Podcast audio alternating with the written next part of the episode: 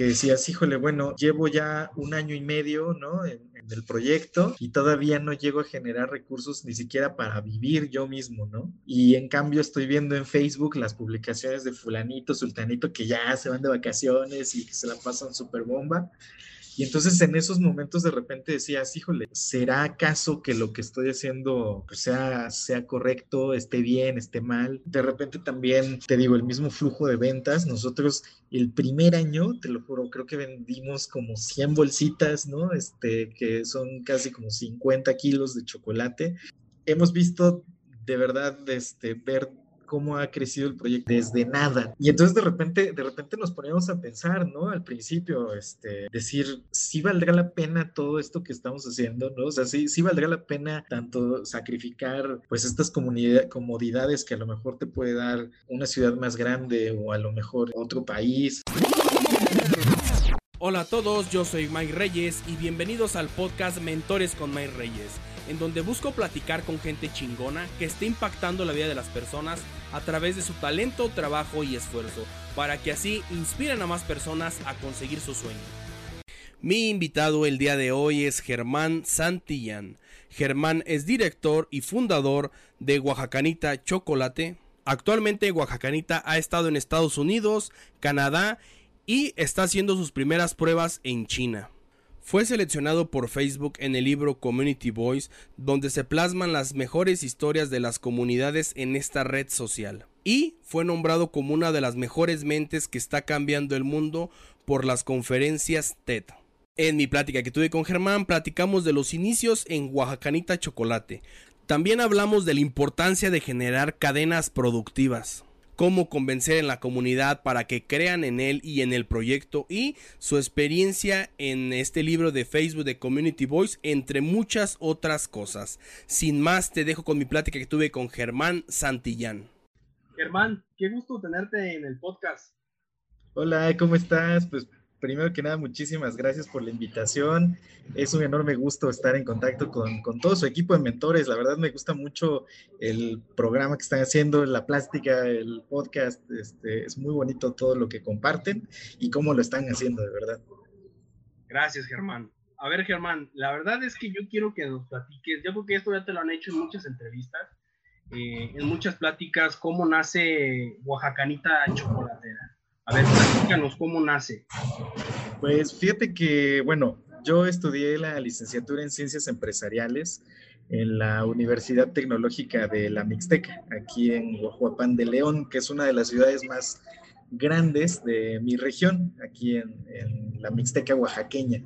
Como bien sabes, pues bueno, Oaxaca está dividido en ocho subregiones culturales, que bueno, pues ahora sí que cada una de ellas pues es bastante peculiar en cuanto a las expresiones culturales, en cuanto a las expresiones gastronómicas que tienen. Y entonces yo aquí en la universidad pude entrar en contacto pues con muchísimas más personas de otras comunidades, de otros orígenes, de otros pueblos. Y entonces eh, fue bastante curioso, ¿no? Eh, pues esta oportunidad que tuve de poder pues no solamente incrementar mi red dentro de la región, sino pues estar consciente de las diferentes expresiones que existen inclusive dentro de mi región. Entonces, pues ahora sí que tú, tú bien sabes, ¿no? Cuando estás ahí en la universidad, pues de repente no falta la materia que te dicen, oigan, hagan su propio proyecto, ¿no? Y empiezan a imaginar qué es lo que quisieran hacer, pues después, ¿no? Saliendo de su carrera o si ustedes quieren empezar alguna empresa, esto. Yo estudié, te digo, la licenciatura se llama Ciencias Empresariales. Y entonces, pues todo el tema, durante cinco años estuve revisando el tema empresarial, ¿no? Desde principio casi hasta fin. Y entonces en esta materia, pues decía yo, bueno, pues, ¿qué, qué vamos a hacer, no? ¿Qué, qué, ¿Qué, se pudiera trabajar? Y justamente en ese mismo lapso, eh, yo acababa de terminar un periodo de estancias profesionales. Aquí en la universidad les gusta mucho mandar a los estudiantes a hacer sus estancias profesionales a otras empresas en otros estados de, México. Y estuve trabajando en la Cámara de Comercio y Tecnología de México-China. Eh, ahí estuve un rato, pues la verdad es que era completamente nuevo en el tema este de las cámaras eh, de comercio. Pues aquí en la Mixteca no se hablaba mucho de China, ¿no? De por sí en México, pues en el 2013 todavía se hablaba de que China era pues lo chafa, ¿no? Lo, La copia de la copia y mala calidad y todo. Y justo cuando empecé a trabajar en esta cámara, pues me doy cuenta de todo lo contrario, ¿no? Que en realidad, pues digo, la verdad es que China tiene muchísimos adelantos en cuanto a organización, tecnológicos, y uno de ellos, de los que me llamaba más la atención, es de que apenas empezaba a abrirse, pues en el tema de comercio y en el tema de mercado, pues a México. Entonces fue bastante curioso ver esta apertura que recién comenzaba, en la que México era prácticamente el que le mandaba tequila, carne de cerdo y prácticamente eran como que los productos estrella, ¿no? Que mandábamos para allá. Y entonces, pues dije, bueno, si nosotros aquí en el pueblo tenemos pues chocolate, ¿no? Y, y es muy famoso en nuestras comunidades, pero además, debido a la falta de pues, educación que existe en el Estado, a la falta de profesionalización de las entidades económicas tradicionales, dije, bueno, ¿por qué no empezamos a darle figura, ¿no? más profesional a una de las industrias más tradicionales de nuestro estado, que es el tema del chocolate.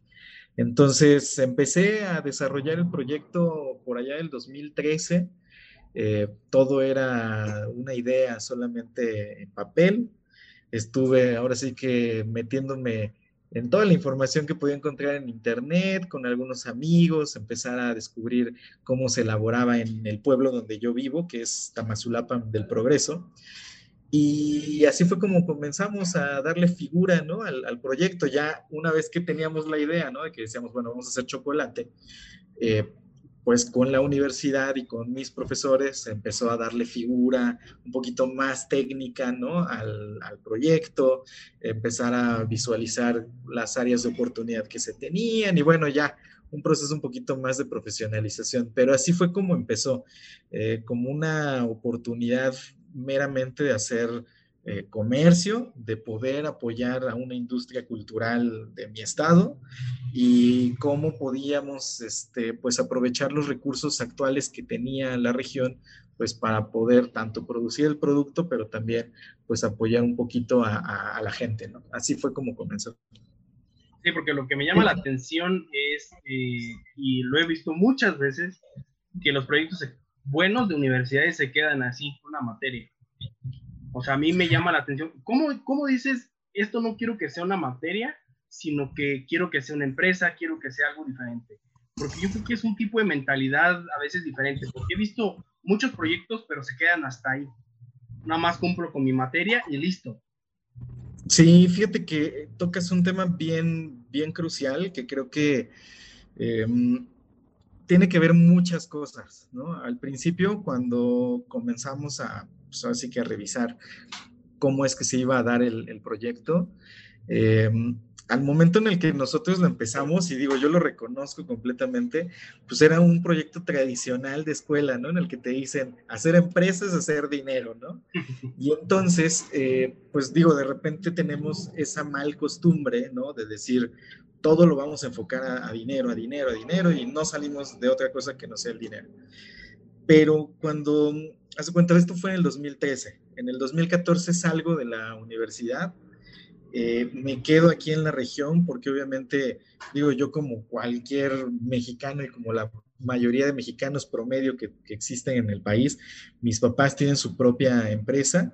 Yo decidí quedarme a ayudarles en algunas cuestiones administrativas a ellos y al mismo tiempo dije, bueno, pues si ya me, me, quedo aquí en la región apoyando a mis papás, pues ¿por qué no empezamos a darle figura, ¿no? Al mismo tiempo al proyecto que ya le invertía casi un año y medio, ¿no? De investigación. Entonces, em, como que fueron muchas cosas. En principio fue decir, bueno, me quedo aquí en la región a trabajar. Y en segunda, pues estaba yo muy convencido de que el, proyecto en el tema del chocolate iba a funcionar. Eh, hay una cosa que de repente me, pregunta mi esposa, ¿no? Que dice, oye, pero pues, ¿por qué el tema del chocolate, no? ¿Por qué no otra cosa? Y fíjate que cuando cuando surge la idea, ¿no? De enfocar tiempo y esfuerzo a la chocolatería, cuando estaba yo hablando con el ex embajador Sergio Ley, que, bueno, pues él, él nos había citado a la Cámara, a los miembros de la Cámara donde trabajaba, nos había citado porque nos iban a promocionar una maestría en Shanghai. Entonces era así como de que, oigan, miren, está esta posibilidad, etcétera, para que se vayan a estudiar y que pues, podamos empezar a formar a gente que pueda tener relaciones comerciales aquí y allá. Y yo, la verdad es que decía, bueno, pues está padre, ¿no? Eh, la, la oportunidad y todo esto, pero una vez que yo platiqué con él, ¿no? Que le digo, oye, es que yo soy de Oaxaca, este, al embajador fue de que, wow, no, me encanta tu estado, está precioso, hay un montón de cosas que pueden ustedes utilizar y que se tienen, este, pues, oportunidad de ser eh, exportadas o comercializadas en estos, en estos mercados.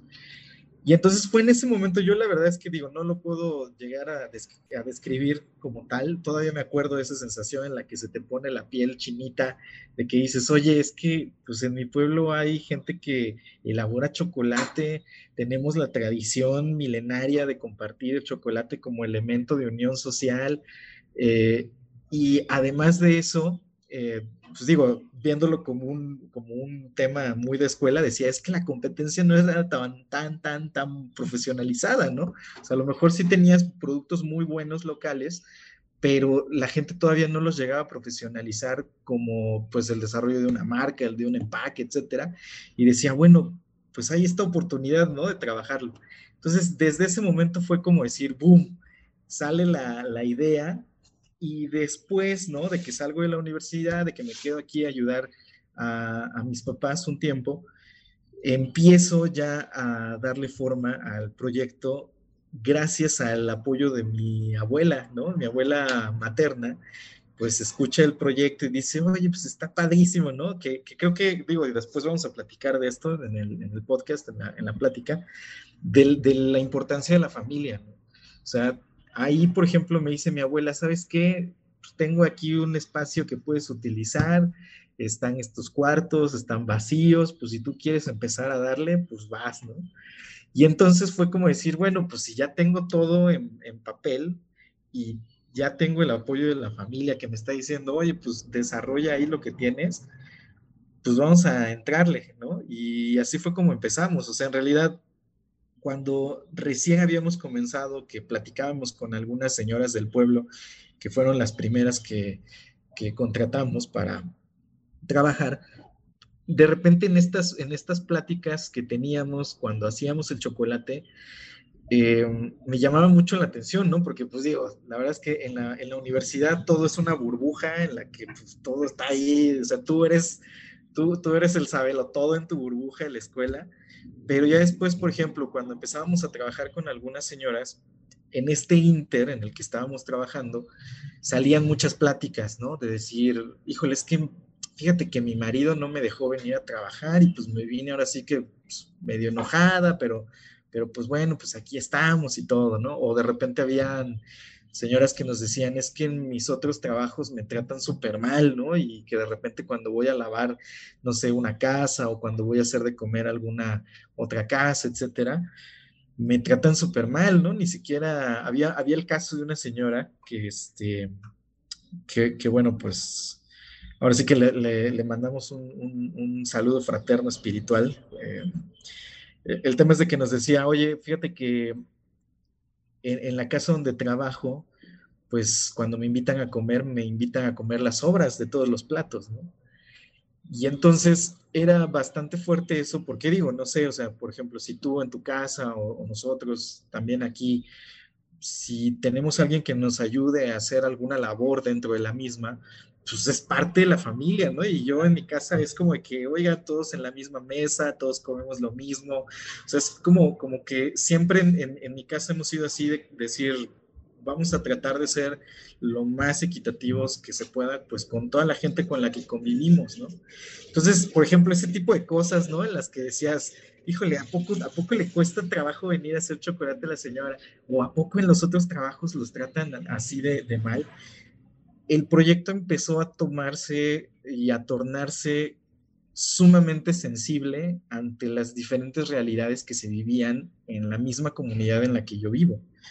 Y es que de repente tenemos ese error de pensar que nuestra burbuja o nuestro círculo es igual al de todos los demás y difícilmente nos damos el tiempo de decir, oye, la realidad que vive inclusive tu, mismo vecino es completamente distinta a la que tú vives, ¿no? Entonces, ahí es cuando empezamos a, darle un giro completamente social a la chocolatería, porque en estos inters en los que nosotros producimos chocolate, eh, nos hemos percatado que hemos construido un espacio muy sano, muy saludable, para que las mujeres con las que colaboramos puedan llegar y de verdad encuentren un espacio en el que puedan ser libres, en, las que aparte de hacer chocolate, pues están este, platicándose alguna anécdota, están compartiéndose algún problema que a lo mejor tienen en sus familias y ya las demás se apoyan. Entonces se vuelve como que un espacio muy bonito, un espacio muy padre en el que dices, bueno,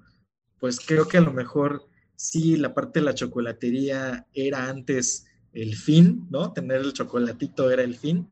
Ahora lo vemos más como un pretexto, como un medio para empezar a generar este cambio de mentalidad, pues en las comunidades donde estamos trabajando. Y digo, ya después te platicaré cómo es que a través del chocolate empezamos a tener contacto con otros pueblos, ¿no? Y empezamos a generar más alianzas con otras comunidades de la Mixteca. Y entonces este sentimiento social, ¿no? De decir, pues sí, o sea, vamos a, trabajar, pero sí, vamos a profesionalizarlo. Tenemos todas estas bases muy, eh, digamos, muy cuadradas, ¿no? De lo que es una empresa, pero lo estamos trasladando a un ámbito real, ¿no? Del mundo real, de lo que sufre a lo mejor la gente aquí mismo en la región y cómo es que podemos a través de esa idea de negocio, pues tratar, ¿no? De mejorar un poquito la calidad de vida, pues de las personas con las que estamos trabajando.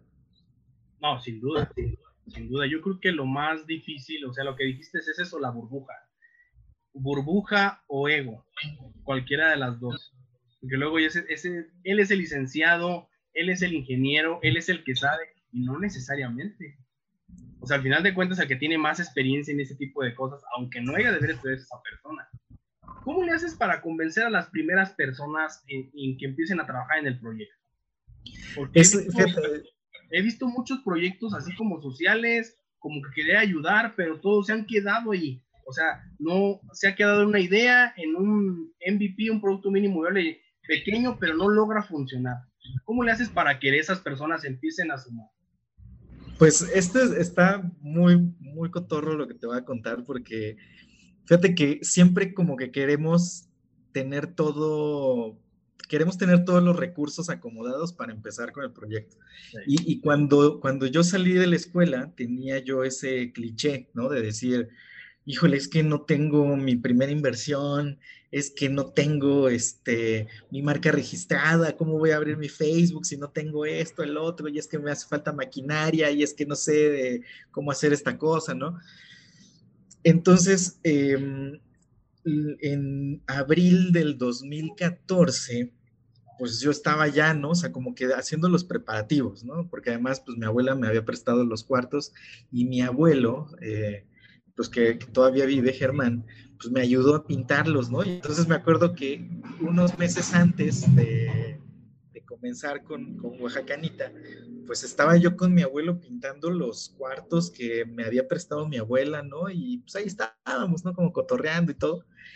Y en el momento en el que nos preguntábamos si, bueno, ¿cómo va a ser el empaque, ¿no? Que vamos a, a utilizar. Y me acuerdo muchísimo de que, de que mi mamá, pues mi mamá es este, maestra de kinder, ¿no? Mi papá es abogado. Entonces, en realidad, yo, en la familia, yo soy el primero que estudia algo relacionado a negocios. En realidad, no, de mis abuelos, nada más mi abuela, la que me echó a la mano con los espacios, fue la única que tuvo la posibilidad de estudiar. Eh, fuera de su comunidad, ella fue enfermera y todos los demás de mis abuelitos pues no, no pudieron estudiar, o sea, traemos una cultura de chamba muy fuerte, pero digamos que yo soy el primero que, que se metió a estudiar el tema de negocios. Pero de repente, como tú bien lo acabas de decir, ¿no? Sales de la escuela con unas bases muy cimentadas, técnicas que de repente no son del todo real. Y de repente, cuando ya queríamos empezar el proyecto, yo le decía a mi mamá, este, bueno, ¿y cómo le vamos a hacer? Dice, no, mira, ella, con lo que te digo, como buena maestra de kinder, es súper buena haciendo, pues, no sé, cositas y así como detallitos y figuritas y dibujos y todo ese rollo. Entonces ella agarra unas bolsitas de celofán y me dice, mira, vamos a ponerle un mecatito, todo, tal, tal, y la estampita, etcétera, etcétera. Y este va a ser el, empaque, ¿no? Y entonces dije, ah, pues se ve, se ve cotorro, ¿no? Se ve lindo.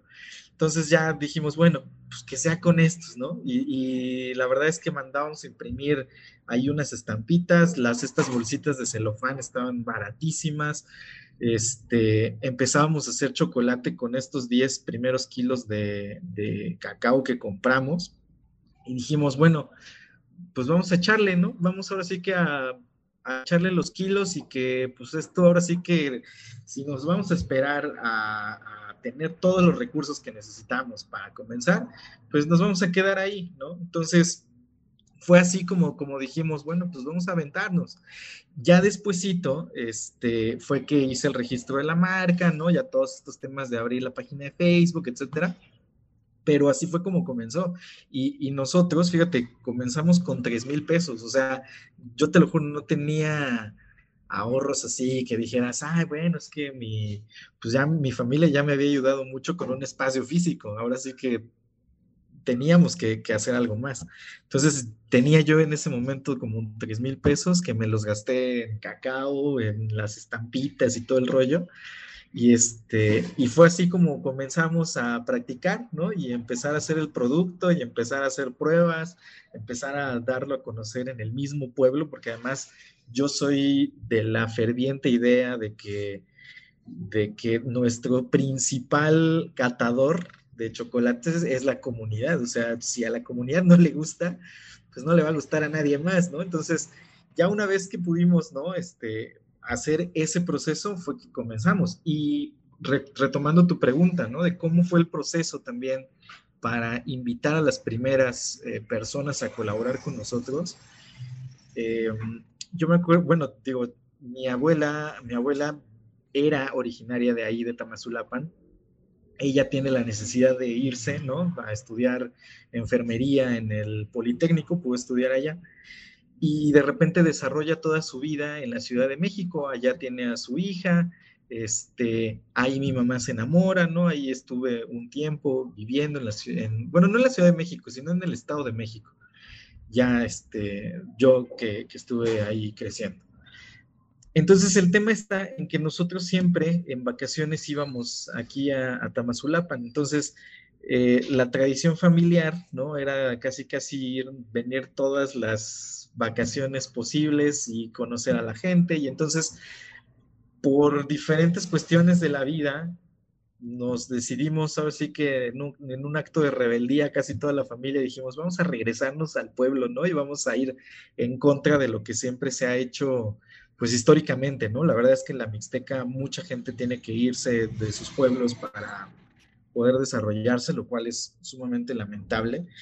Pero dijimos, bueno, pues vamos a quedarnos, ¿no? Y entonces, pues toda esta vida, ¿no? Que ya tenemos aquí, yo ya tengo ya casi unos, unos 12 años viviendo ya de planta aquí en, el pueblo, pues eso nos ha ayudado mucho a establecer relaciones, que es algo muy... Eh, es algo que a nosotros nos gusta platicar, porque como bien dices, hay muchas iniciativas sociales que cuando quieren, no sé, empezar a trabajar, les cuesta mucho trabajo como que hacer clic con sus comunidades porque no, digamos, no son parte de la comunidad, ¿no? O sea, es muy importante cuando tú quieres empezar un proyecto de índole social o inclusive empresarial, del que sea, que, lo quieres hacer en el México rural, yo sí siento que no solamente es suficiente conocer la problemática, sino también vivirla.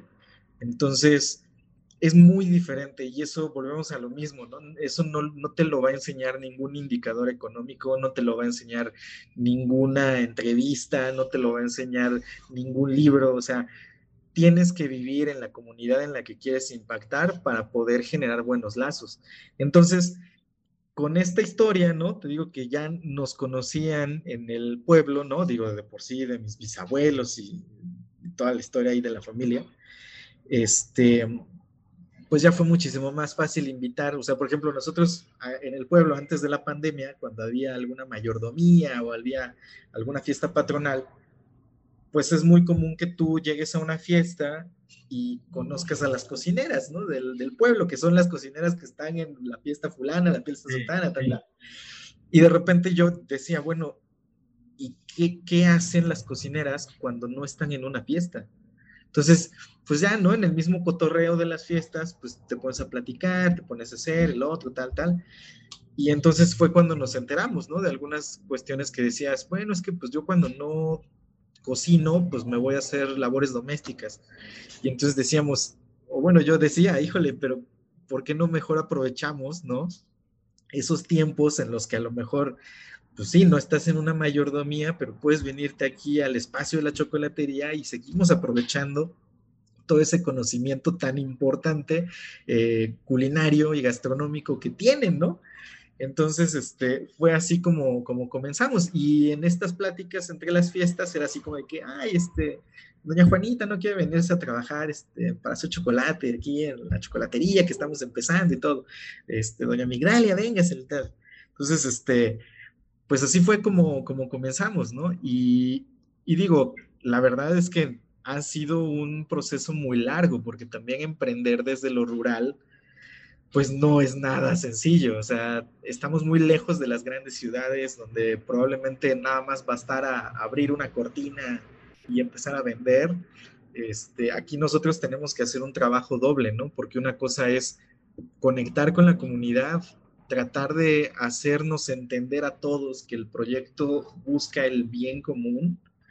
Y en tercera, este, pues tratar de conseguir clientes, ¿no? Y por otros medios. Entonces, eh, vaya, esos han sido algunos de los retos, pero al mismo tiempo es parte también de, cómo es que se nos ha facilitado pues entrar a las comunidades, ¿no? Entonces, pues es, la forma en la que estamos chambeando, ahora sí que viviendo el, problema, este, viviendo la realidad de aquí, y bueno, pues estamos bien contentos porque creo que esa es la, la lógica, ¿no? O sea, en realidad creo que no hay un ingrediente mágico que te va a hacer este, pum, que, tu proyecto sea un éxito, sino que si hay mucho trabajo en la parte de atrás que se tiene que realizar y que a pesar de que sea complejo, tiene que invertírsele tiempo. O sea, yo creo que ningún proyecto social va a ser exitoso si es que no vive la problemática que quiere o que intenta solucionar. Sí, sin duda. ¿No llegó un momento donde te desesperaste, hermano? que a lo mejor el proyecto ya no caminaba a lo mejor como tú quisieras, o no fuera tan recio, o no fuera como tú quisieras, que de repente dijiste, híjole, estoy desesperado. No sé si pues, o no. Hay un montón, o sea, ha habido un montón. Digo, ahorita, ahorita ya no, ya no ha sido concurrente, pero en los primeros años sí fue bastante complejo, ¿no? Porque, digo, volvemos a lo mismo, cuando sales a veces de la escuela, ¿no? Eh, pues vas viendo las diferentes vidas, ¿no? Que de repente tus compañeros toman, inclusive amigos míos de la preparatoria, la secundaria, este, que decías, híjole, bueno, llevo ya un año y medio, ¿no? En, el proyecto y todavía no llego a generar recursos ni siquiera para vivir yo mismo, ¿no? Y en cambio estoy viendo en Facebook las publicaciones de fulanito, sultanito, que ya se van de vacaciones y que se la pasan súper bomba. Y entonces en esos momentos de repente decías, híjole, este, ¿será acaso que lo que estoy haciendo pues, sea, sea correcto, esté bien, esté mal? Em, de repente también, te digo, el mismo flujo de ventas. Nosotros el primer año, te lo juro, creo que vendimos como 100 bolsitas, ¿no? Este, que son casi como 50 kilos de chocolate, que la verdad es que ahorita ya lo, lo vemos en retrospectiva y afortunadamente, este, casi, casi, hay, días, ¿no? En los que nos tocó en nuestro segundo, tercer año, que una venta de, una sola venta de, que hicimos a un cliente, este, representó casi lo que no habíamos vendido en tres o cuatro años, ¿no? Entonces fue así como que hemos visto de verdad, este, ver cómo ha crecido el proyecto desde que, desde nada, ¿no? Este, pero fíjate que estos retos de decir, bueno, eh, la parte económica de repente es importante, ¿no? De repente sí, como que te pone una pauta para decir continúas o no, pero ese no solamente ha sido un reto, sino que aquí en la Mixteca, por ejemplo, en el pueblo donde, donde está la planta de Oaxacanita, em, pues no hay ni siquiera un hospital, ¿no? Entonces de repente yo le decía a mi esposa así de que, híjole, o sea, imagínate si quisiéramos tener un hijo, ¿no? Y que de repente surja alguna este, emergencia, pues tienes que viajar dos horas para la ciudad de Oaxaca para ver si hay alguien que te atienda de manera profesional, etcétera, tal, tal, tal. Y entonces de repente, de repente nos poníamos a pensar, ¿no? Al principio, este, decir, sí valdrá la pena todo esto que estamos haciendo, ¿no? O sea, sí, sí valdrá la pena tanto sacrificar pues estas comodidades que a lo mejor te puede dar este, una ciudad más grande o a lo mejor otro país. Eh, sí valdrá la pena sacrificar la distancia que tenemos con muchos amigos. La verdad es que nosotros sí tenemos muchos amigos muy entrañables, pero lamentablemente pues viven en otros lugares, ¿no? Entonces, nos vemos una vez al año, nos vemos muy poquito tiempo. Eh, y la otra parte, ¿no? Esta cuestión de decir, este, a lo mejor y, también nos estábamos privando de muchas cosas, ¿no? Como de viajar, como de salir, como inclusive dar la vuelta, ¿no? Eh, yo la verdad es que estuve mucho tiempo dándole durísimo a la chamba, en la que creo que tenía ahí casi como cuatro años en los que no salía de vacaciones, ¿no? En que decía, pues todo es chamba, chamba, chamba y no le des otro lado.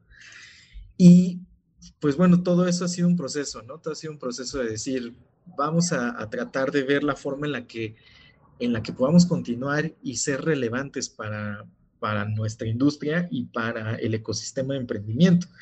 Ya después de, de todos estos temas, ¿no? En los que en los primeros años decíamos, híjole, sí, no, sí, no.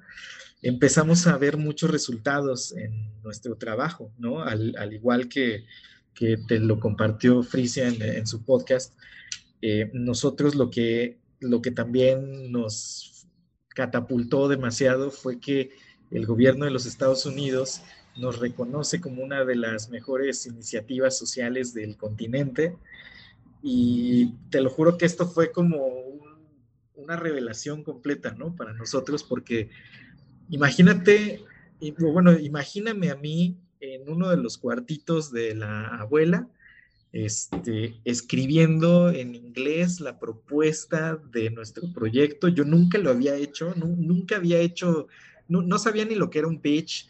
Este, sí sabía un poquito, ¿no? Lo que era un plan de negocios, pero vaya, todo como que con una perspectiva muy tradicional. Imagínate ahora trasladar todo lo que hacíamos en la Mixteca al inglés y con un, eh, con un trasfondo social muy fuerte. Entonces ahí fue como que darte cuenta de que desde el cuartito fulanito en una región marginada, etcétera, que mandó su proyecto y que además fue seleccionado de entre cientos de, personas que habían mandado su proyecto. De hecho, creo que en esa ocasión habían sido como 11 mil postulantes y nos seleccionan a nosotros, ¿no? Con un rango de eh, una probabilidad de ser seleccionados del 0.03%, ¿no? Una cosa así. Y decíamos, bueno, pues a lo mejor y, lo que estamos haciendo, pues no está tan errado, ¿no? A lo mejor y, y de repente no, Fíjate, algo, que nos pasaba mucho al principio a nosotros y que también nos hacía mucho dudar de lo que hacemos, era que no conocíamos a mucha gente que estuviera en la misma dinámica.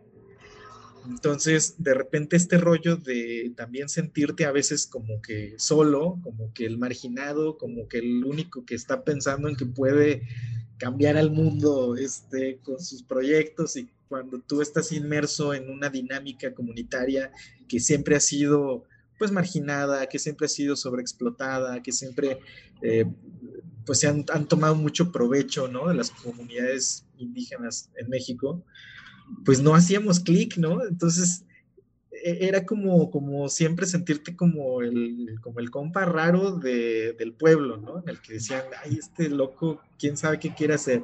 Entonces, cuando, cuando nos, seleccionan para este programa que es eh, eh, Young Leaders of the Americas Initiative, este, pues fue, fue una catapulta impresionante para nosotros que nos dijo, bueno, sí se puede, o sea, sí tiene muchísimo trabajo de fondo, pero si tú eres lo suficientemente profesional para trabajar, sí, sí es posible, ¿no? Generar algún tipo de cambio y que además que te lo reconozcan desde otro país, pues también era muy importante para nosotros. Y fue ahí que creo yo que comenzamos a compartir este sentimiento de decir, vamos a disfrutar el viaje, ¿no? A lo mejor y, y, digo, a la fecha lo pensamos, ¿no? A lo mejor y todos los sueños o todos los objetivos que tenemos plantados en Oaxacanita, quién sabe si los vayamos a poder ver nosotros en vida, ¿no?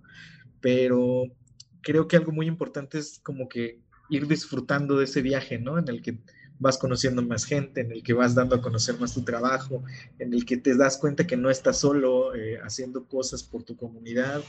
Y creo que eso ha sido lo que también nos ha permitido seguir, ¿no? En, este, en este camino sin duda.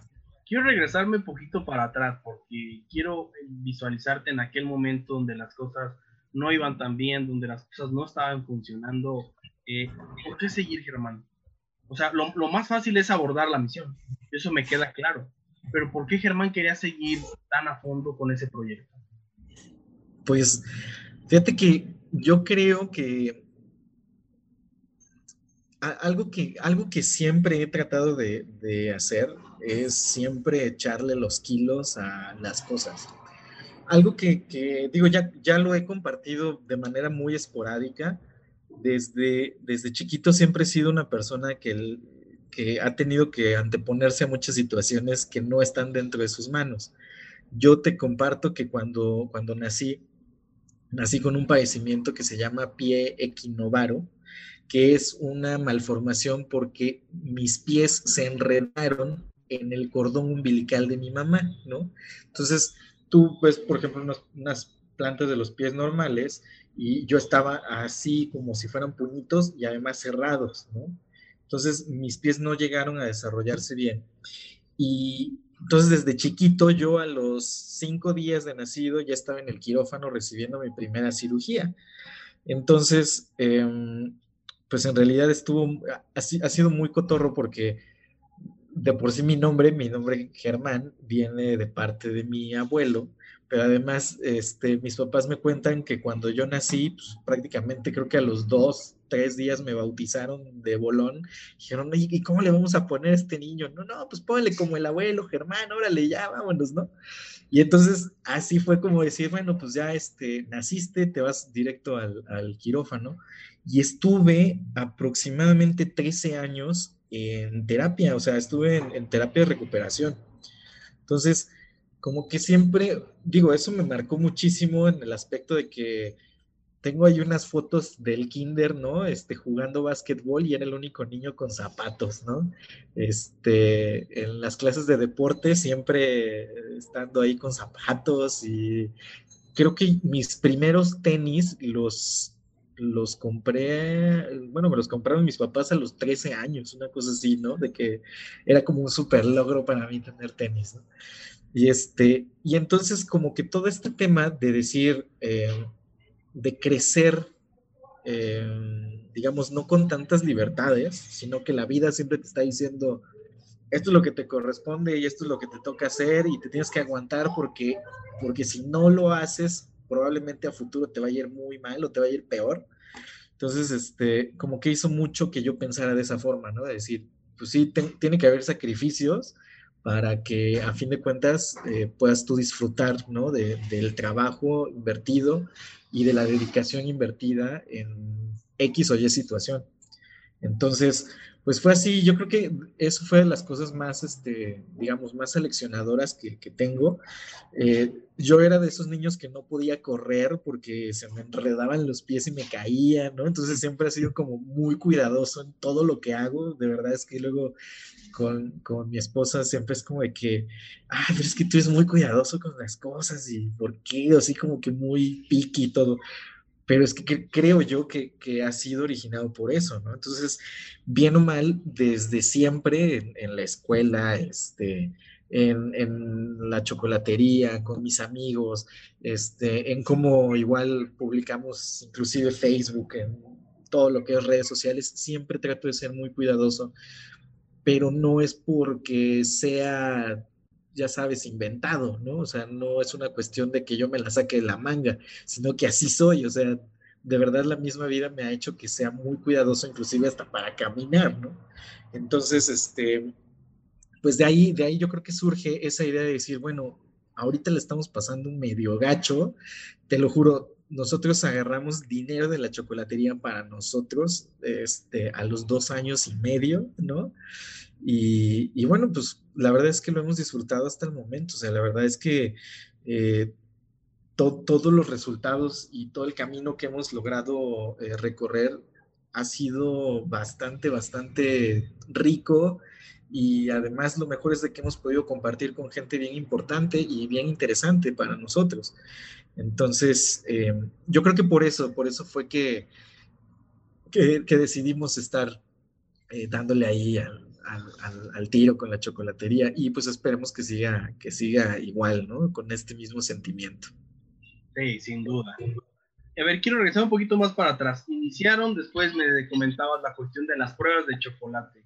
¿Cuántas pruebas de chocolate hicieron más o menos para que la gente de la comunidad dijera, este es un buen producto, este es un buen chocolate? Sí, estuvimos como unos seis meses haciendo pruebas, entre que la receta. Ah, porque además es un rollo. Fíjate que trabajar en, digo, aquí en la chocolatería, al principio fue bastante complejo porque cada uno de los miembros, ¿no? Del equipo y de las señoras tenía su forma de hacer las cosas, ¿no? Entonces, era así como que no, pero es que en mi casa me dijeron que era con esto, ¿no? Es que en mi casa me dijeron, no, pero es que fulanita lo hace así.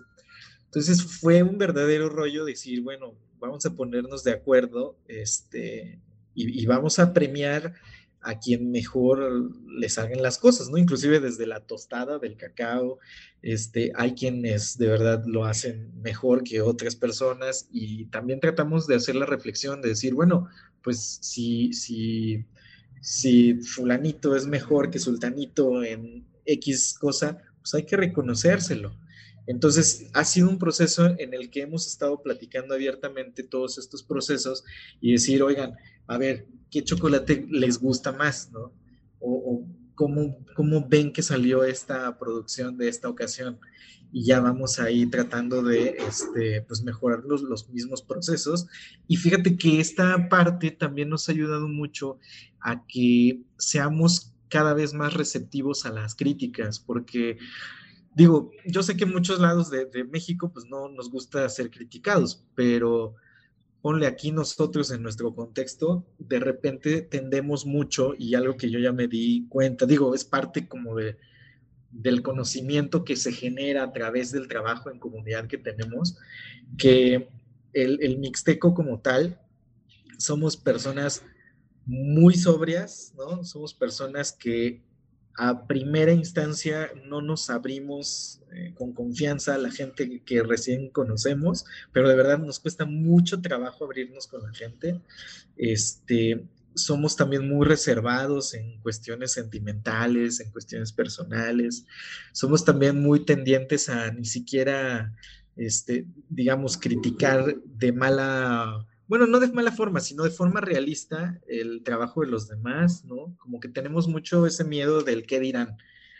Y de repente nosotros dijimos, bueno, pues ¿por qué no vamos también si nosotros como, digamos yo como director de la chocolatería, estoy aprendiendo de estas cosas, pues también vamos a transportarlo a nuestro equipo, ¿no? Para que también ellos mismos sean capaces de recibir críticas, sean capaces de expresar lo que sienten, sean capaces de decir, oye, es que esto no me gusta, no puedo, este, o sí puedo, creo que puedo hacerlo mejor, etcétera.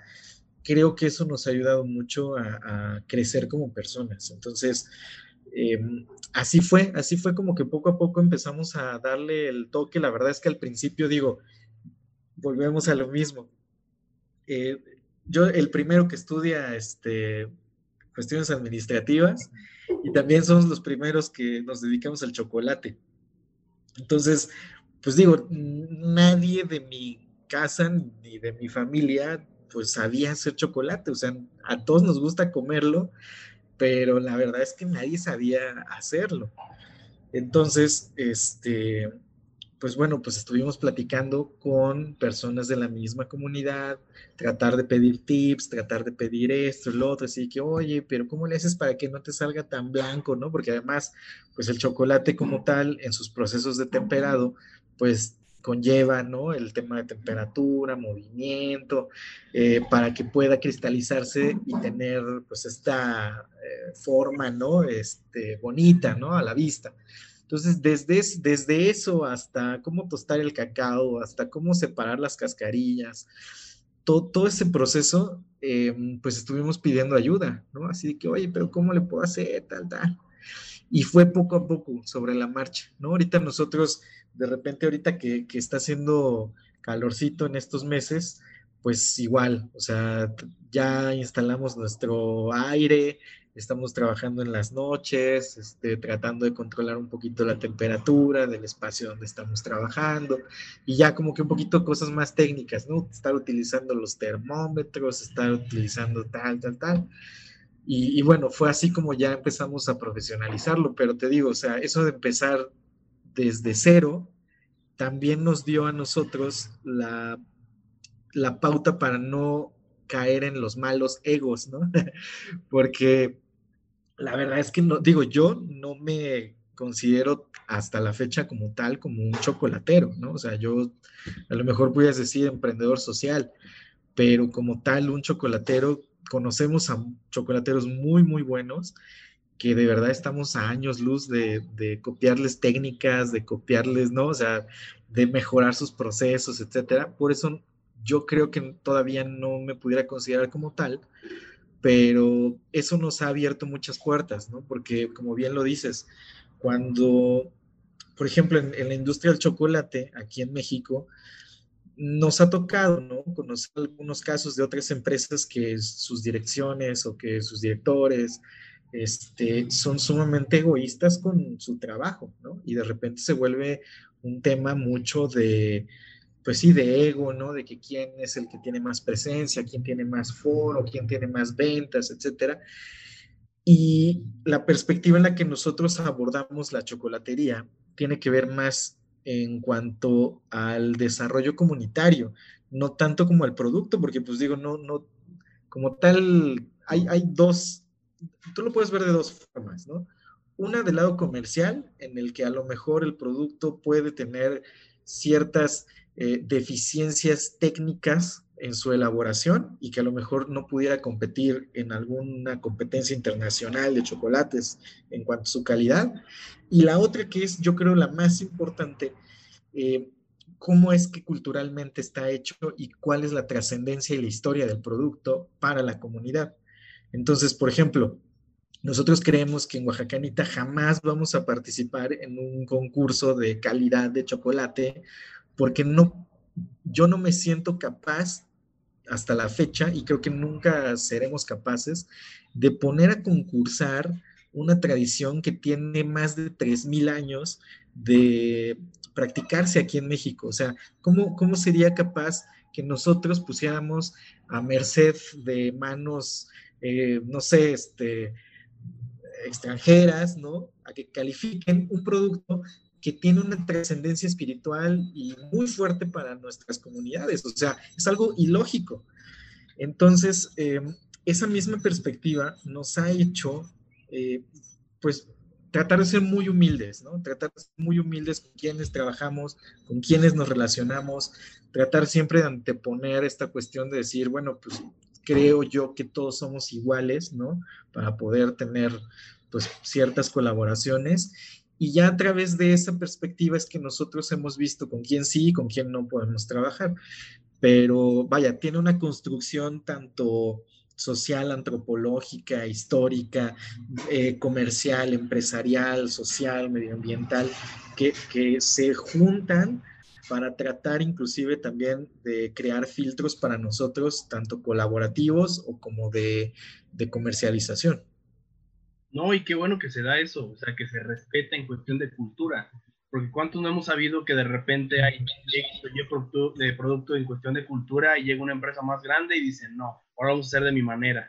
Y no, o sea, lo que están haciendo de, de, que se siga manteniendo de esa manera me parece increíble. Yo creo que ese es, ese y el apoyo social que tiene es el diferenciador más grande que tiene.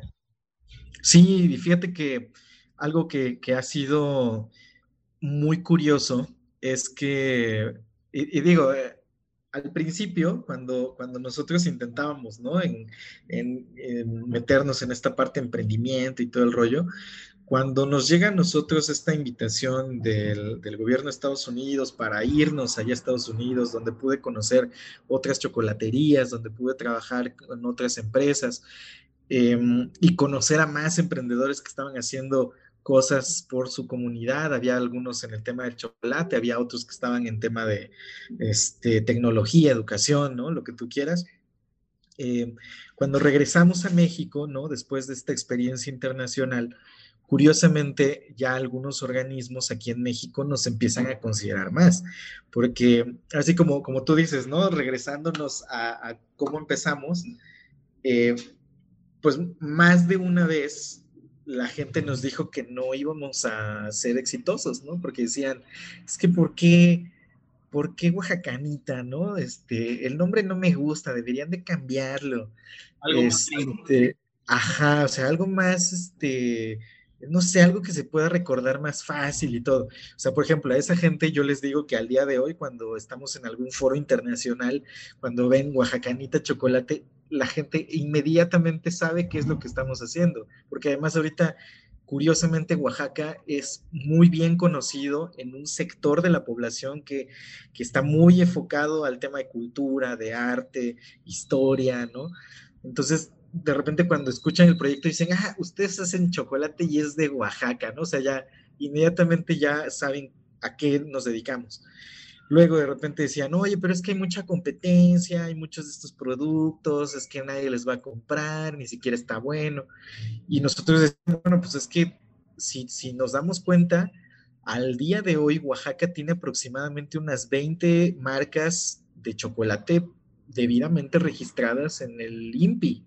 Entonces dices, a ver, nosotros, eh, y digo, haciendo un, pequeño paréntesis, nosotros somos parte de los miembros fundadores de la Asociación de Chocolateros del Estado de Oaxaca. Y en esta asociación se tiene el dato de que aproximadamente existen unas 420 eh, personas o familias que se dedican a la producción de chocolate.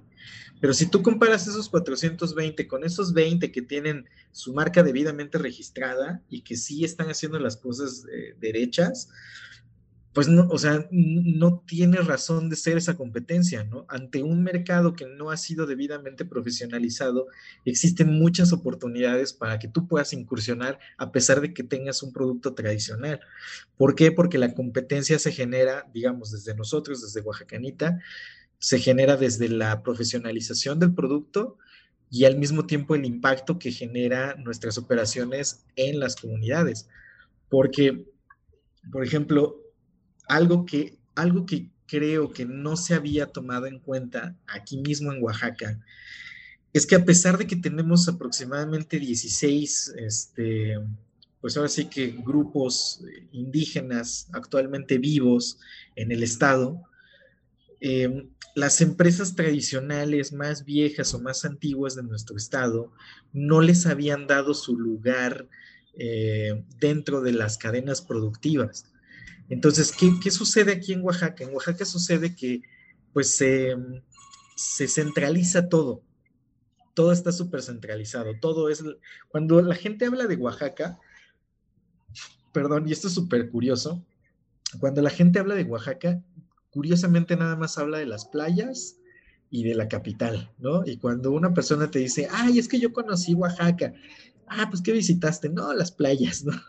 Entonces, imagínate, tenemos 570 municipios, tenemos 16 grupos eh, indígenas vivos y curiosamente nosotros veíamos que en el tema del chocolate, además de eso, Oaxaca solamente producía el 1% del cacao que produce todo nuestro país. Sin embargo, tenemos tierras para poder producirlo. Entonces decíamos, bueno, pues ¿por qué no empezamos a generar estas cadenas de valor en las que podamos eh, pues añadir el trabajo de estas comunidades que tienen una historia indígena muy fuerte y, por qué no las agregamos adentro, a que sean parte de la cadena, ¿no? Y a darles su lugar, su espacio, a dar capacitaciones para que mejoren su trabajo, etcétera. Y fue así como, como nuestro modelo de negocio como tal, o nuestra organización, empezó a ser más relevante para organismos que estaban fuera del, país. Porque curiosamente aquí en México y en los primeros años, pues no nos bajaban de chocolateros X, ¿no? Y decían, ah, pues está en un pueblo y están haciendo chocolate ahí en su pueblo y nada más le hacen para el pueblo, etcétera. Pero vaya, este, este elemento tan, tan importante, ¿no? Que, que era el poder expresarnos en inglés, eh, para que la gente de fuera de nuestro país entendiera lo que estábamos haciendo nosotros, era súper importante. Y entonces, curiosamente, eh, las personas con las que actualmente tenemos alianza, que están en otros países, dicen, oye, es que me encanta esto que están haciendo del rescate, pues, de la cultura, de las comunidades, que están eh, específicamente ustedes viviendo el problema, etcétera. y, vaya, eso ha sido como de lo, de lo rico, ¿no? Del proyecto. Entonces, sí creo que, la industria como tal y en general creo que ya no le va a dar cabida a proyectos que no consideren a su comunidad. Sí, sin duda, se pierden. Y, yo creo que te pasa lo que a veces le pasa a muchas personas, que a veces no son tan profetas en su tierra. O sea, en otros lados te valoran el trabajo y dicen, no manches, está increíble, pero a nosotros se nos hace algo como más normal, como, pues es un chocolate ya, o sea, sé que lo hacen ahí, pero nosotros como mexicanos a veces no le damos el valor, pero fuera de nosotros hay muchos otros países que dicen, no manches, lo que están haciendo es increíble. ¿Cómo empiezan a hacer ese, ese cambio por llegar a esos países? O sea, porque si bien se hubieran de haber quedado a lo mejor en México, eh, atacando solamente en México y dicen hasta aquí, o sea, ¿cómo empieza esa visión de decir, no solamente México, incluso supe que ya, llegaron hasta China. ¿Cómo empiezan a hacer eso? ¿Cómo empiezan a ver esa visión y que llegue el chocolate a más partes del mundo? Pues fíjate que ha sido bien... Hemos, tratado de conectar los puntos que, el mismo camino nos presenta, ¿no? Cuando yo estuve allá en, la Cámara de Comercio eh, trabajando, conocí a un muy buen amigo que se llama Gabriel Covarrubias él, eh, por cuestiones igual de destino y de trabajo, se fue a estudiar su maestría en diseño allá en, China, en la Universidad de Shanxi. Este, y entonces, él, a la par que se había ido, ¿no? A estudiar allá a China, yo estaba empezando el proyecto de la chocolatería. Yo a ellos ya les había dicho, no, vamos a hacer una chocolatería y todo este rollo. Entonces, eh, él, pues digo, de allá viendo todas las publicaciones que hacíamos acá, cuando pues nos reconoce el gobierno de Estados Unidos, que después la Universidad del Valle de México nos reconoce con el premio VM, este, The International Youth Foundation nos, nos premia igual a nivel internacional. Empieza él a ver toda esta historia y dice, oye, es que tengo ahorita en mi, en, en mi carrera, ¿no? Eh, tengo que mostrar un proyecto de tesis, ¿no? Para ver si ya puedo recibir mi grado de maestría. Y entonces dice, quiero yo empezar a hacer la propuesta, ¿no? De un proyecto que pudiera, pues, importar productos de México a China y quisiera ver si pudiéramos trabajar en conjunto con Oaxacanita la, este, ¿cómo se puede decir? La formulación de marca de la chocolatería pero para aplicada a, China, ¿no? Entonces, este, le digo, pues órale, o sea, ahora sí que, que, vamos a darle y a ver qué es lo que necesitas y todo. Y, él mismo desarrolló un proyectazo muy bueno en el cual dice, bueno, pues vamos a hacer toda la marca, toda la imagen, etcétera.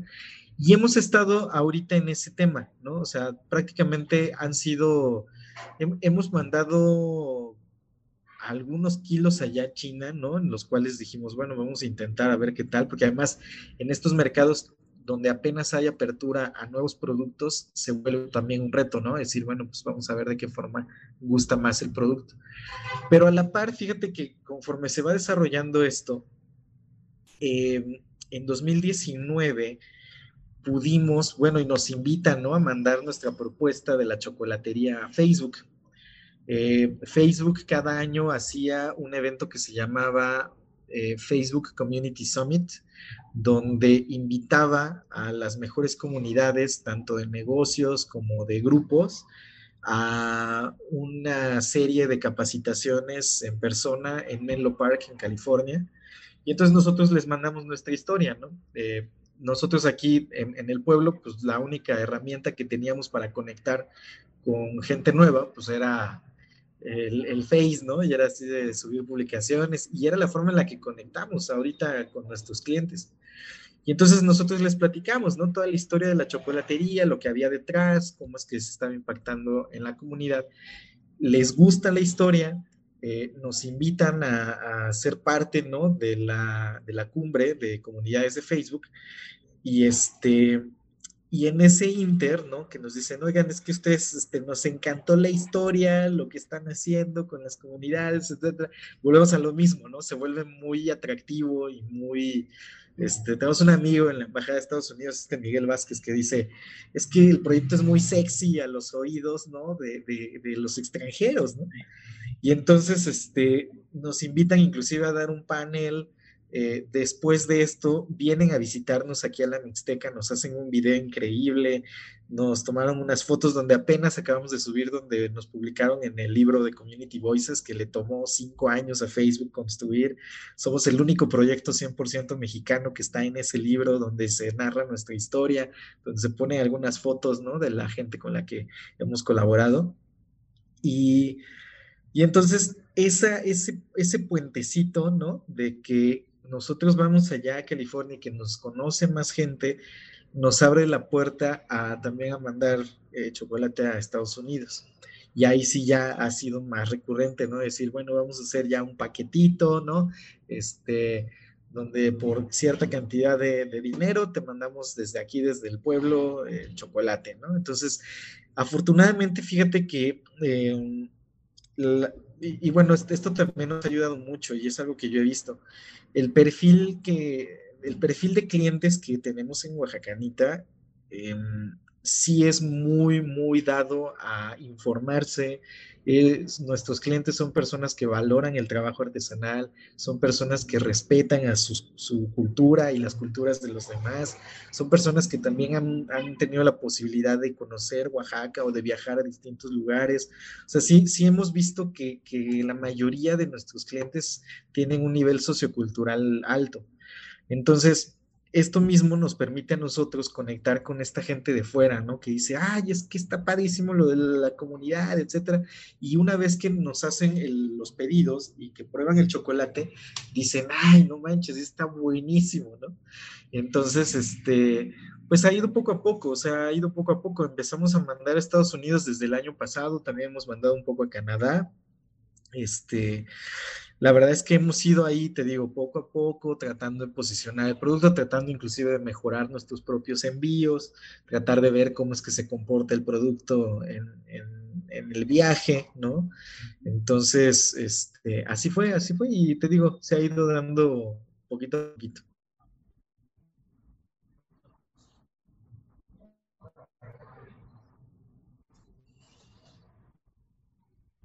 Hermano. Ya, Mike, ya te, había perdido. Ajá. No, te preocupes. Pues padrísimo, padrísimo.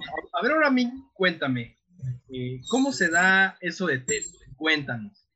Que la verdad, eh, yo cuando lo supe me puse muy contento porque, pues, el que una empresa de contenido tan grande te haya de haber dado ese nombramiento, pues para mí es increíble. Cuéntanos cómo se da esa experiencia.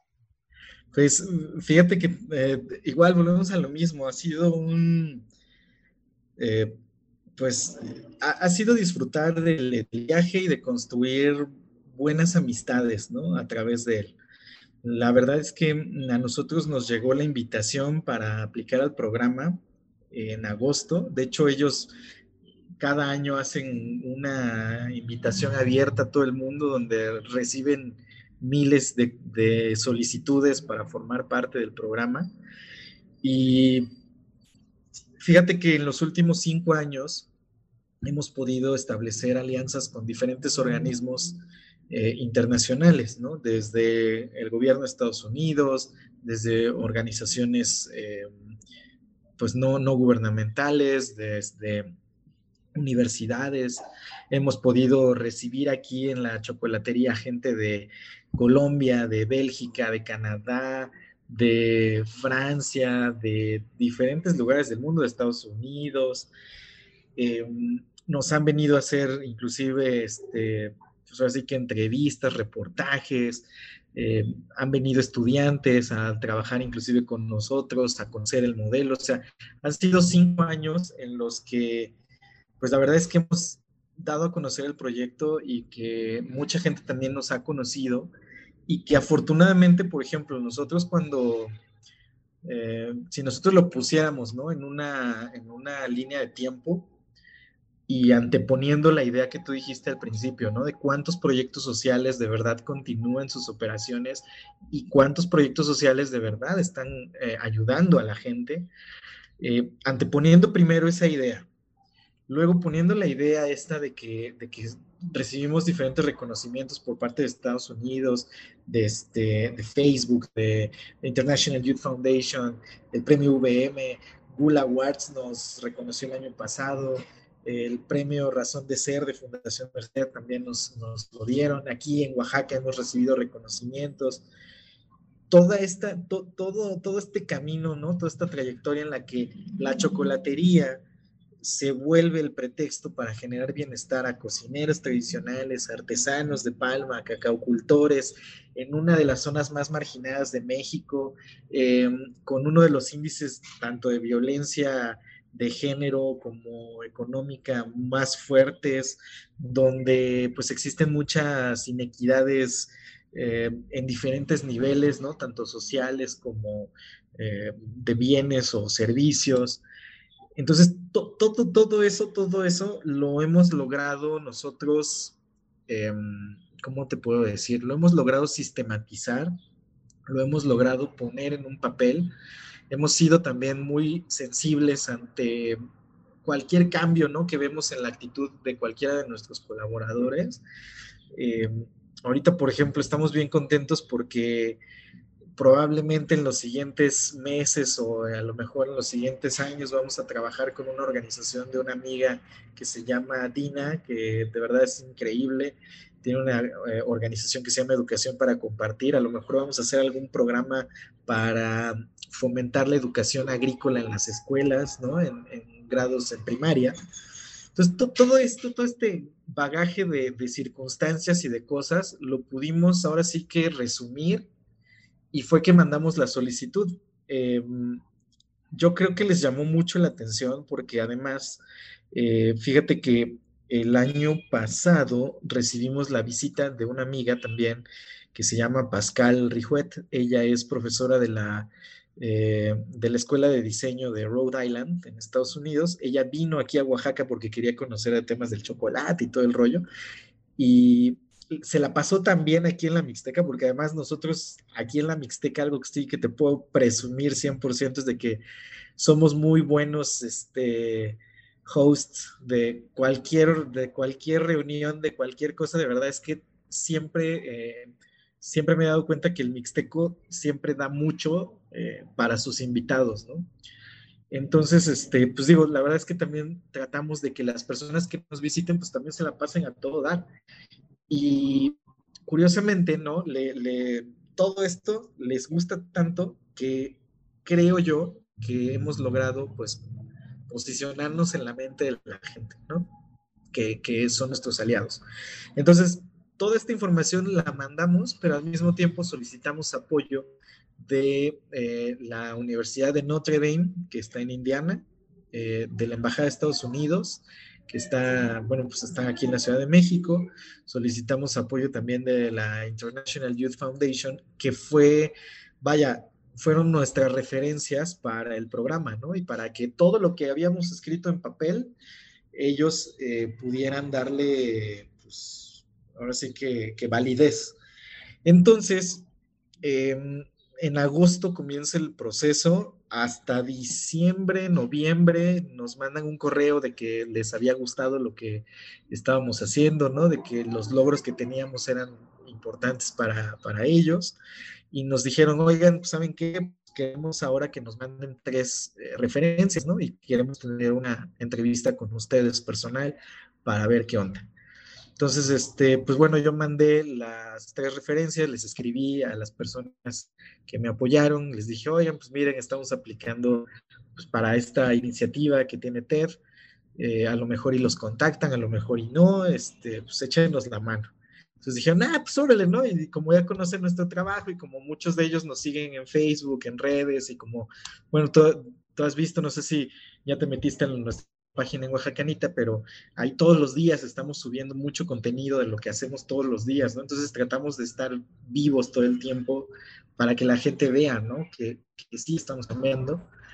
Y entonces, este, tenemos la primera entrevista te preguntan cuestiones de que, de, que casi no tienen nada que ver con tu trabajo, porque ya tu trabajo ya lo conocen, o sea, quieren saber quién es, ¿no? Este, quién era Germán Santillán fuera de su trabajo, fuera de los reconocimientos, etcétera, porque fíjate que tienen una filosofía muy bonita que habla mucho de la colaboración.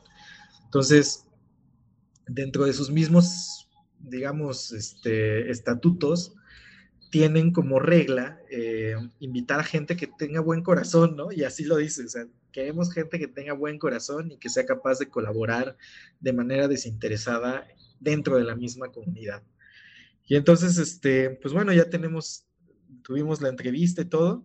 Eh, Jennifer Krauser del The Pult Institute for Global Development de la Universidad de Notre Dame eh, les manda la, la, carta, ¿no? De aprobación nuestra amiga Jessica Ellisberg, de, que trabajaba en la, en la, International Youth Foundation, les mando también la, la, carta. Y curiosamente, mi amigo Miguel de la embajada no, no había contestado el correo, ¿no?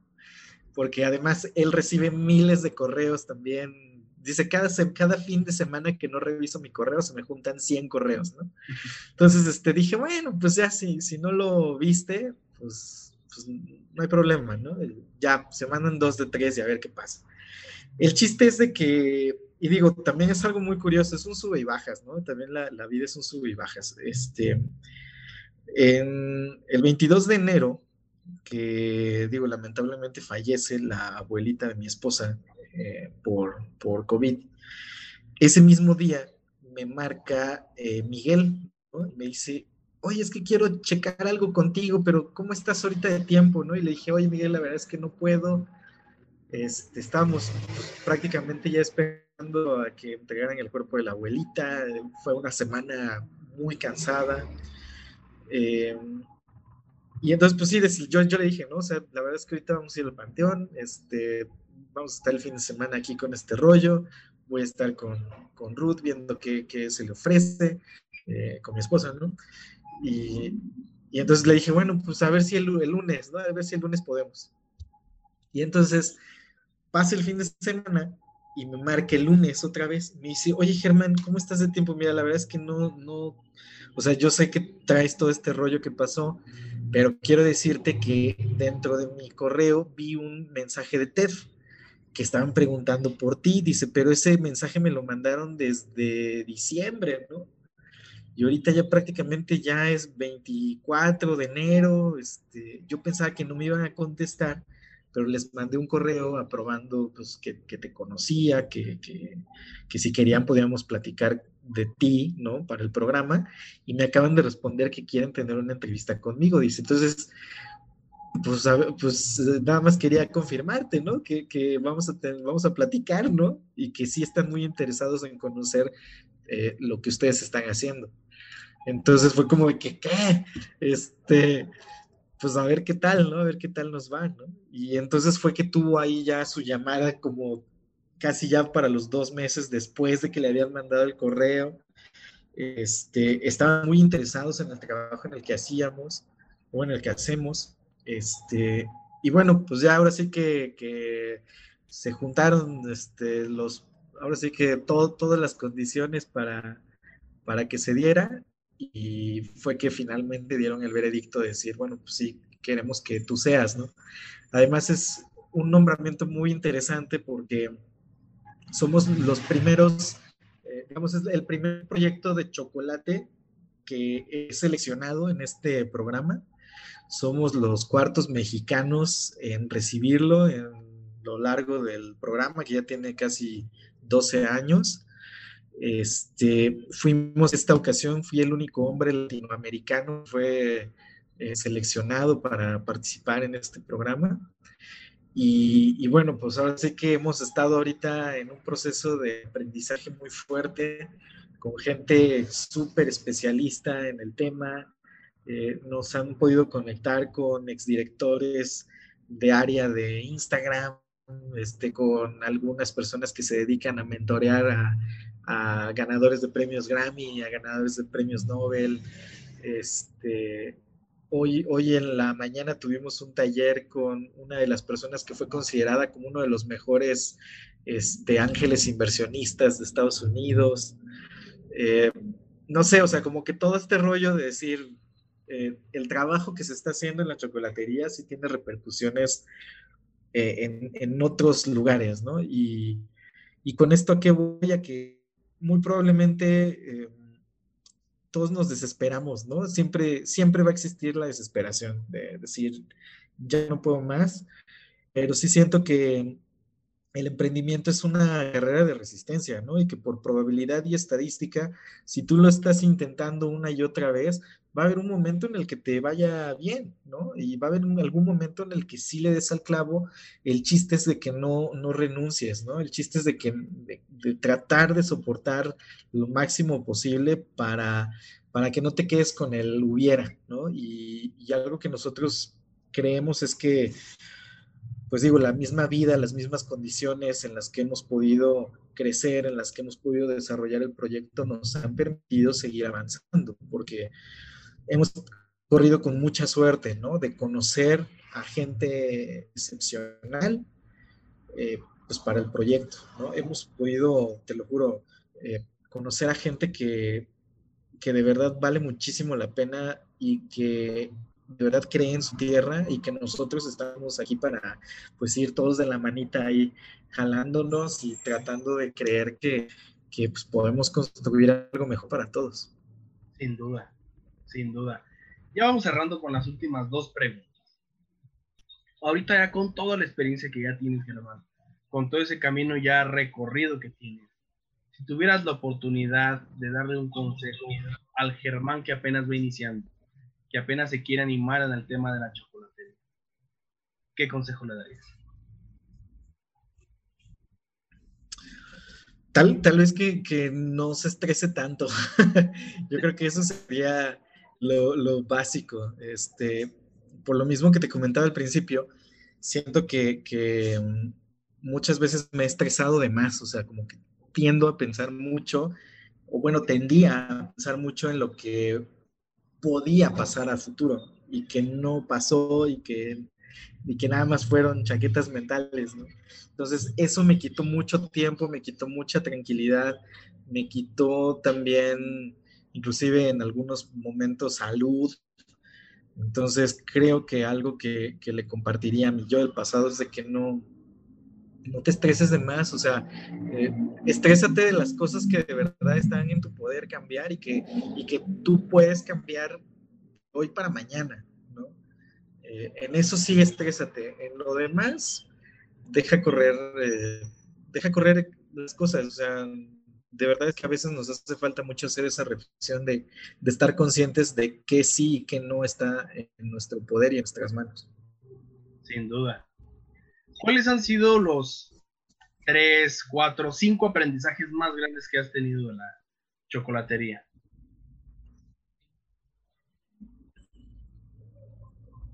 Perdón, otra vez me podrías repetir la pregunta. ¿Cuáles han sido los de dos, tres, hasta cinco aprendizajes más grandes que has tenido de la chocolatería en estos seis años que ya tienes? Uf. Yo creo que son muchos, eh, pero.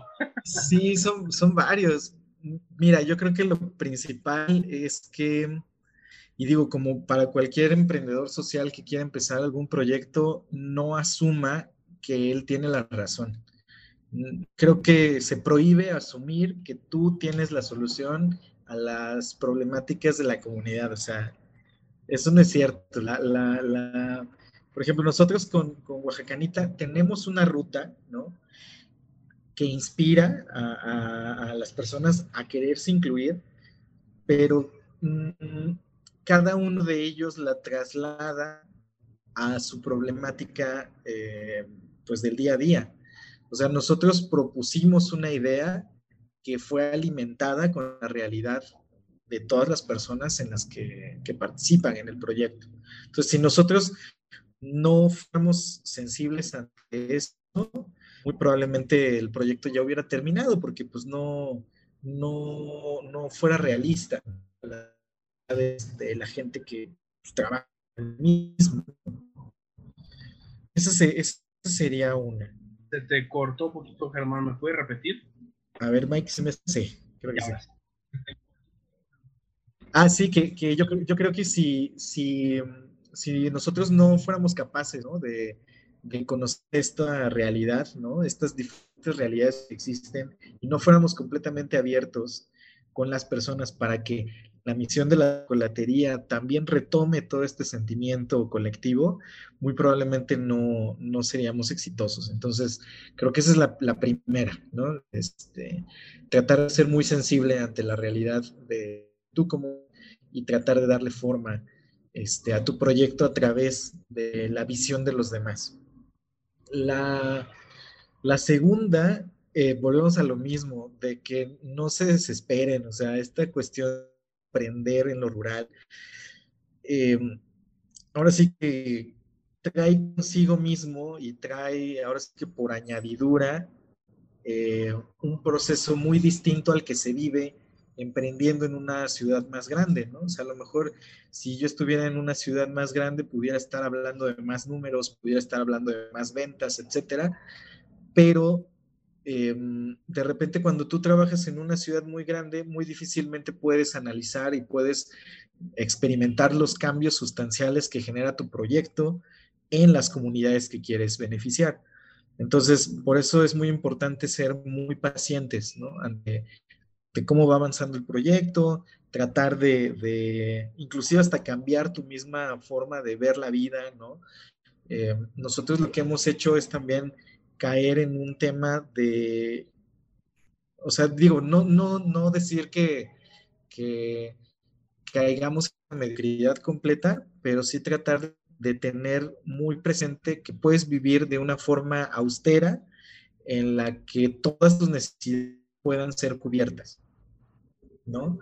Entonces, creo que eso también es muy válido compartir, que, la gente quiere emprender desde lo rural, pues también tienes que hacer ciertos ajustes, ¿no? Que te demanda el mismo medio en el que tú estás inmerso y que a lo mejor algunos gustos que tenías eh, pues en una ciudad muy grande, pues a lo mejor y los vas a cambiar por algunos otros dentro de la comunidad, ¿no? Nosotros, por ejemplo, yo no me quejo para nada de la comida, no me quejo para nada de la tranquilidad con la que vivo, no me quejo del tráfico, no me quejo este, de los precios de la comida.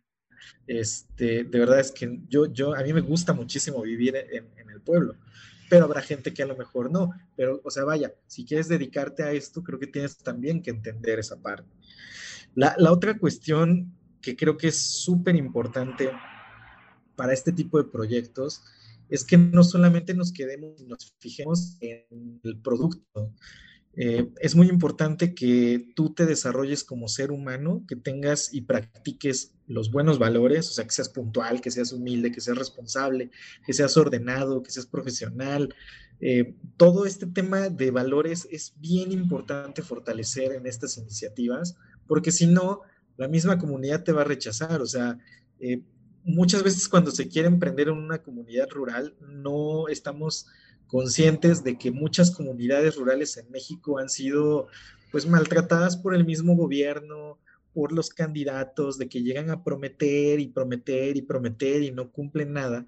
Entonces ya de repente la gente en los pueblos se vuelve muy escéptica. Entonces el reto es lograr em, demostrarle a la gente que sí estás haciendo un cambio, ¿no? ¿Y cómo es eso? Pues a través de la práctica de buenos valores que te permitan eh, pues hacer una muy buena, eh, un, buen rol dentro de tu comunidad, ¿no? Entonces, eso, eso también es muy importante.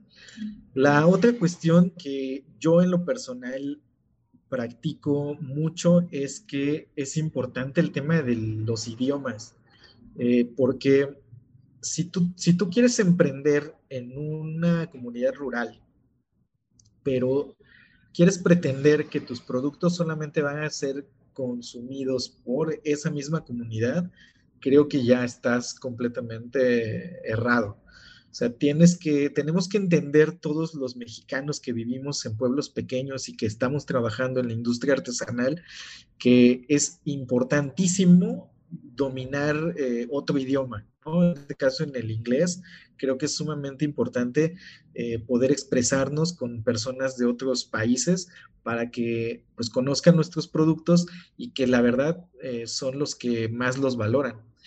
Y por último, mm, ¿qué más pudiera decirte? ¿Qué más pudiera decirte que creo que es muy importante? Creo que también todos los emprendedores que están allá afuera, ¿no? Que tienen su proyecto de emprendimiento.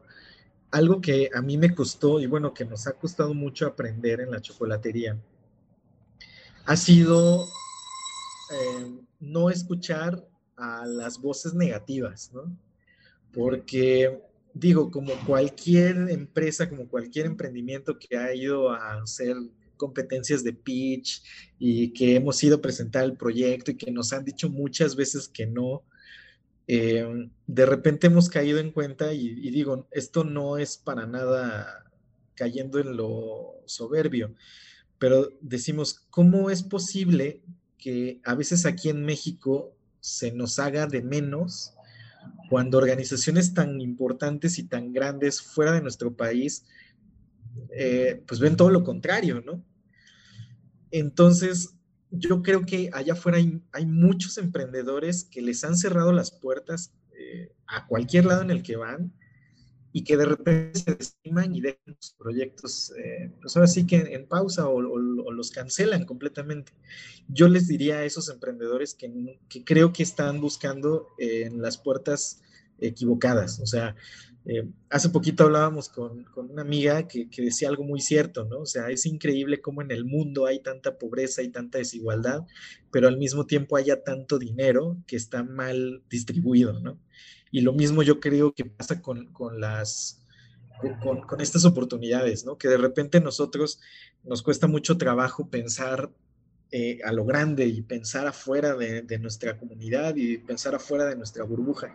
Entonces, si, nosotros no, si nosotros hubiéramos seguido en la misma dinámica de seguir dentro de nuestra burbuja y escuchar a los comentarios negativos que están aquí, eh, inclusive en nuestra misma región, etcétera, no habríamos hecho lo que estamos haciendo hasta ahora. Entonces, creo que sí es muy importante que, todos los emprendedores em, aprendan a ser muy sensibles con su proyecto, que sean muy sensibles con lo que están realizando y que se atrevan a mostrar su trabajo al mundo, o sea, que lo compartan, que lo expresen, que lo presuman, porque estoy muy seguro que allá afuera siempre va a haber mercado para todo lo, el tema artesanal mexicano. Yo sí sé que, hay muy buenas oportunidades, solamente que a veces no tocamos las puertas correctas. Entonces, eso, eso sería el, el quinto. Sin duda. Germán, vas caminando por la calle y te encuentras una lámpara mágica. Al frotarla, aparece un genio que te dice que te va a conceder un solo deseo, pero va a ser que tú quieras. ¿Qué deseo le pedirías? ¿Se, puede que me dé otros 100 deseos? A una persona que me dijo que me dé 10 deseos más. No, sí, es que mi deseo es que me dieras más deseos. Deseos infinitos. No sé cuál, cuál sería, cuál sería. Em, yo, fíjate, yo algo que, que a mí me preocupa mucho como, como individuo es lograr construir una mente crítica para poder experimentar de forma más real eh, todo lo que me rodea, ¿no? Entonces a lo mejor y, y bueno, yo siento que, porque además lo hemos experimentado, ¿no? Cuando platicamos con gente que tiene un sentido crítico muy desarrollado, creces, o sea, inmediatamente creces al momento de compartir con ellos. Entonces, muy probablemente me gustaría que, que eh, en ese deseo se pudiera conseguir que todas las personas tuvieran la posibilidad de desarrollar todos los días su sentido crítico, porque hace falta mucho. O sea, yo veo ahorita las noticias, veo ahorita qué es lo que está pasando con la política, no solamente en México, sino en todo el mundo. Eh, hay, una, hay, una gran crisis de liderazgo en, el mundo que de verdad está súper preocupante.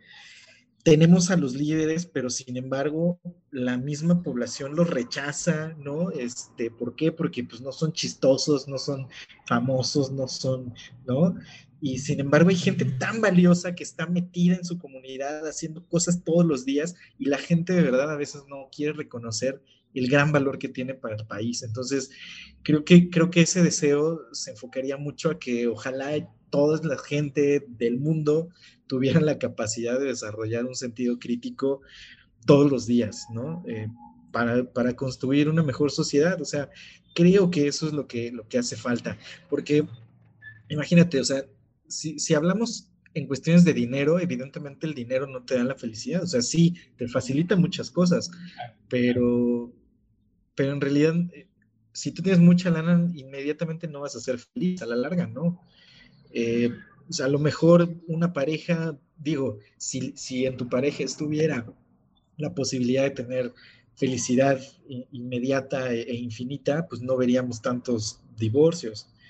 Em, si, si, la felicidad nos la diera, este, no sé, lo material, pues obviamente el mundo tiene un límite, ¿no? Que nos va a decir, que ya nos está diciendo, oye, párale, ¿no? Este, a tu consumo.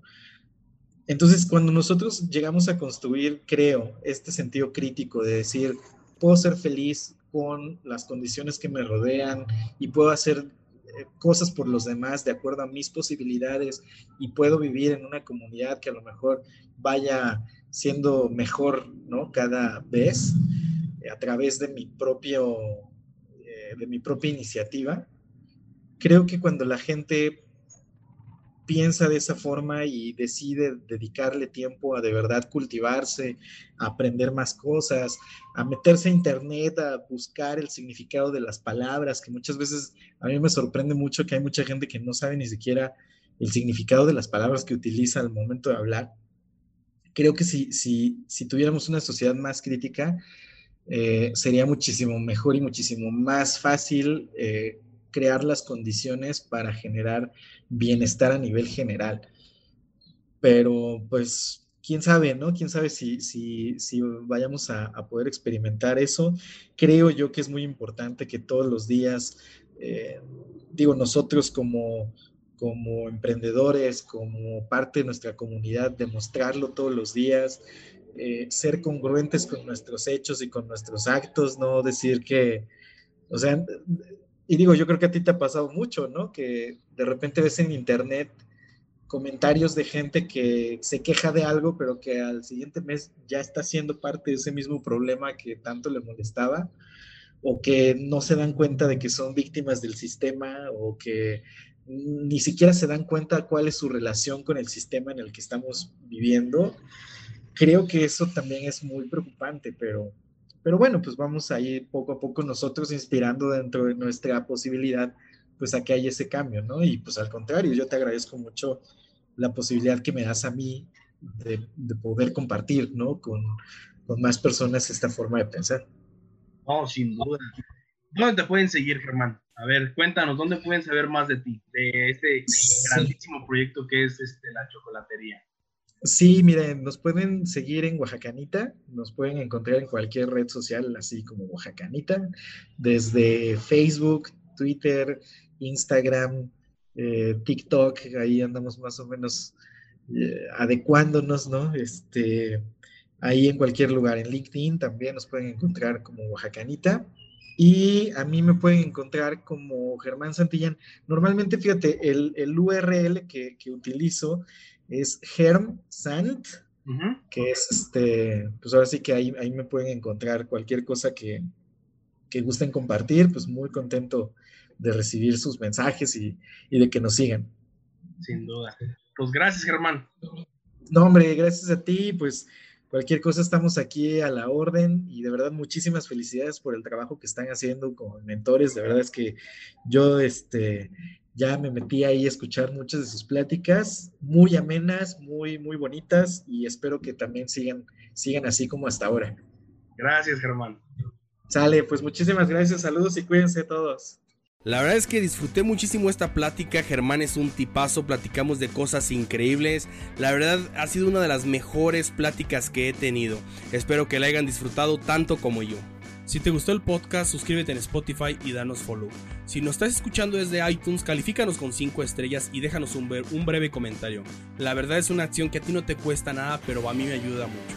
Si nos estás viendo y escuchando directamente desde YouTube, suscríbete al canal y déjanos un comentario Dinos qué fue lo más relevante o con qué es lo que te quedas de este episodio del podcast.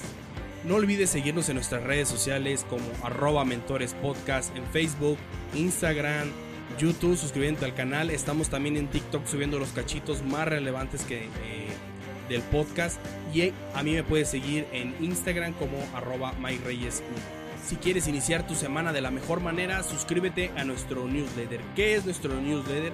Es un correo muy corto que mandamos cada lunes donde ponemos artículos, alguna charla TED y recomendaciones de libros por parte de nuestros mentores.